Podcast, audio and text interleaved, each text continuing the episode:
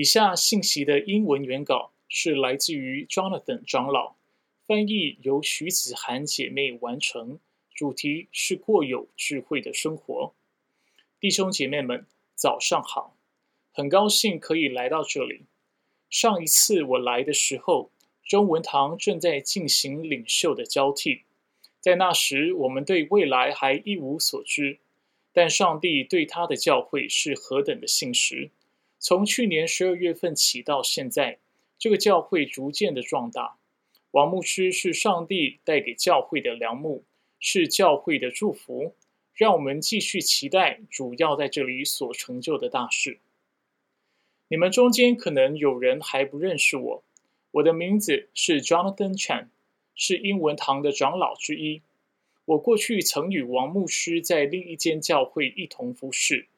算起来，我们也认识十年多了，实在是上帝的祝福，能让我在这里与弟兄姐妹们分享上帝的话语。这个早晨，我们会继续雅各书的信息，来讨论关于智慧的话题。今天的经文是雅各书三章十三节到十八节，让我们一起复习。你们中间谁是有智慧、有见识的呢？他就当在智慧的温柔上显出他的善行来。你们心里若怀着苦毒的嫉妒和纷争，就不可自夸，也不可说谎话抵挡真道。这样的智慧不是从上头来的，乃是属地的、属情欲的、属鬼魔的。在何处有嫉妒纷争，就在何处有扰乱和各样的坏事。唯独从上头来的智慧，先是清洁，后是和平。温良柔顺，满有怜悯，多结善果，没有偏见，没有假冒，并且使人和平的，是用和平所栽种的异果。我很热衷于制作木质的家具。我曾经利用 YouTube 的教程，在家做了一个工作台、一个咖啡桌和一把长椅。但是回到三十年前，倘若我要学习制作这些东西，我需要去图书馆查找这方面的书。阅读它，并记录相关的笔记，最后再回家制作。如果我的笔记不完整，我可能需要再次回到图书馆查阅，这很耗费时间。但现在，如果我想要做一张咖啡桌，我只需要在 YouTube 上输入如何制作一张咖啡桌即可，并且只需要花一个下午就可以完成所有的工作。多年以前，获取资讯是一件很困难的事情，但是现在我们可以获取很多资讯，甚至我们已经获取了太多的资讯。大家时常以为人们所拥有的知识量一定与世界和人们生活的质量成正比，我们的世界一定会因为我们所掌握丰富的知识而变得美好。一方面确实如此，但是在另一方面，我们的世界和生活并没有我们想象的这么好，甚至更加的糟糕。在一九九九年到二零一四年间，美国的自杀率升高了百分之二十四，也有更多人选择与自己的配偶离婚。刚从大学毕业的学生平均负债四万美金，这让他们不得不更长时间的依赖家庭。为什么我们明明拥有这么多资讯和知识？我们的世界却没有变得更好呢？因为我们的世界所需要的并不是更多的知识，而是更多的智慧。很多时候，我们会混淆智慧和知识的概念。智慧是知识的表达与应用，是一个人正确生活的能力。你可以拥有世界上所有的知识，但是如果你不知道怎么使用它们，它们对你来说是无益的。现在就让我们来看看圣经是怎么谈论智慧的。智慧的行为是可见的。雅各让我们看见的第一件事，便是那可观看的智慧。在十三节，他说道：“你们中间谁是有智慧、有见识的呢？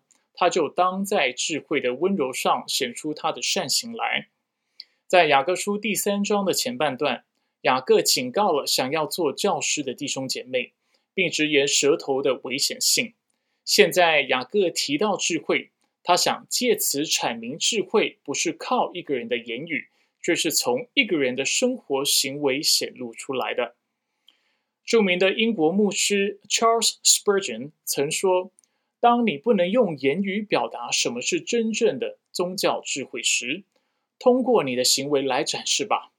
人们可能会怀疑你所说的话，但是他们会相信你所做的事。”人们时常以为，如果他们想变得有智慧，他们首先需要获取很多知识。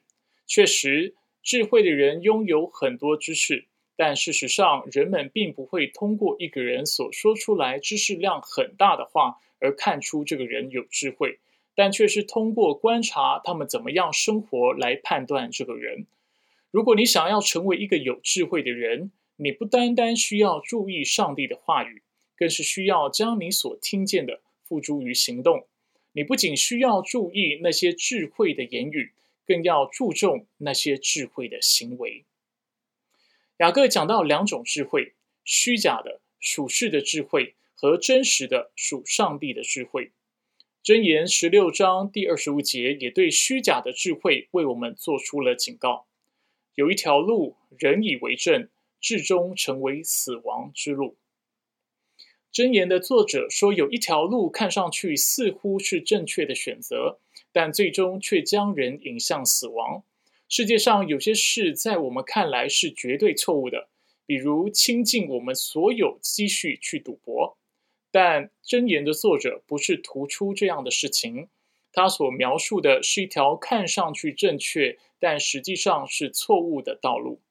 一个学生在知道自己不会被抓的情况下尝试作弊，看似是一个聪明的选择，他会因此而去一个好学校，得到一份好工作。但是这是不对的，并且这样的行为所带来的是毁坏。雅各为了帮助我们分辨这些虚假的智慧与他们所将导致的结局，在十六到十七节，他写道：“你们心里若怀着苦毒的嫉妒和纷争，就不可自夸，也不可说谎话抵挡真道。这样的智慧不是从上头来的，乃是属地的。”属情欲的，属鬼魔的，在何处有嫉妒纷争，就在何处有扰乱和各样的坏事。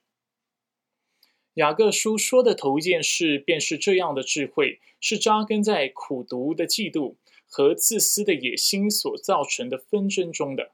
当我们心中存着这样虚假的智慧时，我们所做的一切都是为了我们自己，我们生活的目的就是为了取悦我们自己。虚假的智慧源于自我为中心或自我崇拜，将一切事物的焦点都放在自己身上，并不是一件难事。这也是我们罪性的一部分。当我们还是小孩子的时候，我们就想要让自己成为焦点。现今最流行的一类书是各样教导人帮助自己的书。为什么呢？因为他们看上去似乎很明智，并且都是关于我们自己的。我的儿子快要两岁了。我的和我这两个词，他学的最快。因为罪的缘故，这样的思想根深蒂固的存在我们心里。但圣经却教导我们，所有的事情并不是为了你或我，上帝才是一切的焦点。所有的事情都应该荣耀他，取悦他。他是我们的造物主。当我们面对一件事情的时候，我们不应该考虑这件事对我们的影响。而是思考是这件事对上帝来说是否重要。当雅各说完虚假智慧的来源后，在十五节他提到他的样式，这样的智慧不是从上头来的，乃是属地的、属情欲的、属鬼魔的。雅各用了三个短语来形容虚假的智慧：属地的、属情欲的、属鬼魔的。首先。当雅各说虚假的智慧是属地的时候，他的意思是这样的智慧是短暂的，因为这样的智慧源于自我，他只关心于今生，但却忽略了短暂的今生在永恒中是不值一提的。我们今生的抉择将会为我们带来永恒的结局，但这样的智慧却让我们短视，只满足于当下，无视了长久的影响。再者，雅各形容虚假的智慧是属情欲的，他无视了属灵的存在，并且使人紧紧关注在这个自然的世界上。耶稣的救赎就是一个最好的例子。犹太人一直期盼弥赛亚的到来，在他们心目中，弥赛亚将会带领他们脱离罗马帝国的统治。但是，耶稣的带来却不是他们想象的那样。他把自己交在罗马人的手中，忍受羞辱与殴打，最后死在十字架上。如果你只注重于自然世界，你不会明白耶稣所遭受的这一切的意义为何。但当你看见上帝要借此将我们从罪恶一个比罗马帝国更大的敌人中拯救出来，你就会发现这是一个多么有智慧的计划。圣经中充满了像这样的观念，但你若只定睛于自然世界而忽略属灵世界的话，你可能不会明白。比如，当耶稣说：“为我失丧生命的，将要得着生命。”这句话似乎有些矛盾。耶稣暗示要我们得着生命，但却又要我们先失丧生命。事实上，他的意思是，当我们愿意放弃我们老旧的生命时，我们就能得到在它里面真实的新生命。换句话说，便是向自己而死，向主而活。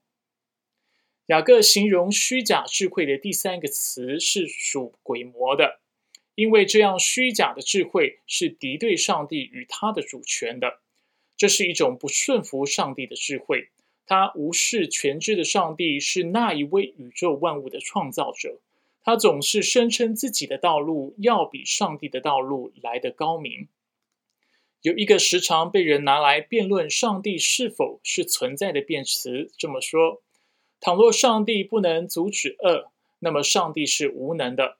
倘若上帝能阻止邪恶却不阻止，那么上帝是恶的；倘若上帝是全能与美善的，那么世界上为什么依然有邪恶的存在？这样看来，上帝并不一定是全能与美善的，因此他是不存在的。这听上去似乎是一个很聪明的论点，而且与上帝相悖，但这其中又有一些很严重的错误。首先，我们要定义邪恶。只有当有美善出现时，我们才能发现邪恶。如果说邪恶是没有美善的结果，那么最美善的存在就是上帝。雅各告诉我们，虚假的智慧最终引向纷争和各样邪恶的行为。当每个人都只专注于自己想要的事情上时，每个人都会有理由起争执。而当每个人都因为这虚假的智慧只想得到自己的好处时，那么对他们来说，唯一邪恶就是那阻挡他们的。在工作上，如果你是那个阻挡我升职的人，对我来说，邪恶就是那个阻挡我作弊和破坏你工作的意志。在婚姻里，倘若我没有得到我想要的爱与尊重，邪恶就是那个阻止我另寻新欢的想法。在教会中，倘若牧师要正面管教我，那么邪恶就是那个不让我离开教会或者说牧师坏话的念头。虚假的智慧扎根于我们自私的野性与嫉妒，并且它会将我们导向死亡。这就是箴言的作者所说的：“有一条路，人以为正，至终成为死亡之路。”在十七到十八节，雅各又说到真实的智慧，唯独从上头来的智慧，先是清洁，后是和平，温良柔顺，满有怜悯，多结善果，没有偏见，没有假冒，并且使人和平的是用和平所栽种的异果。那真实的智慧是从上帝而来的，在这智慧的中心是对上帝的顺服。箴言九章十节说到：“认识耶和华是智慧的开端。”真实的智慧让我们知道，我们活着不是为了自己活，却是为了上帝而活，活出他所喜悦的样子。我们转向上帝，默想上帝的话语、他的道路，并思考什么东西对他是重要的。当我们拥有了真实的智慧，我们活着是为了上帝与他的荣耀。真实的智慧使人有一颗清洁的心，就是那单单顺服、跟随上帝的心。真实的智慧使人和平，就像耶稣所教导的那样，爱他们的邻舍，甚至爱他们的仇敌。真实的智慧使人温良。耶稣来到世上，不是受人的服侍，却是服侍人。真实的智慧使人顺从上帝。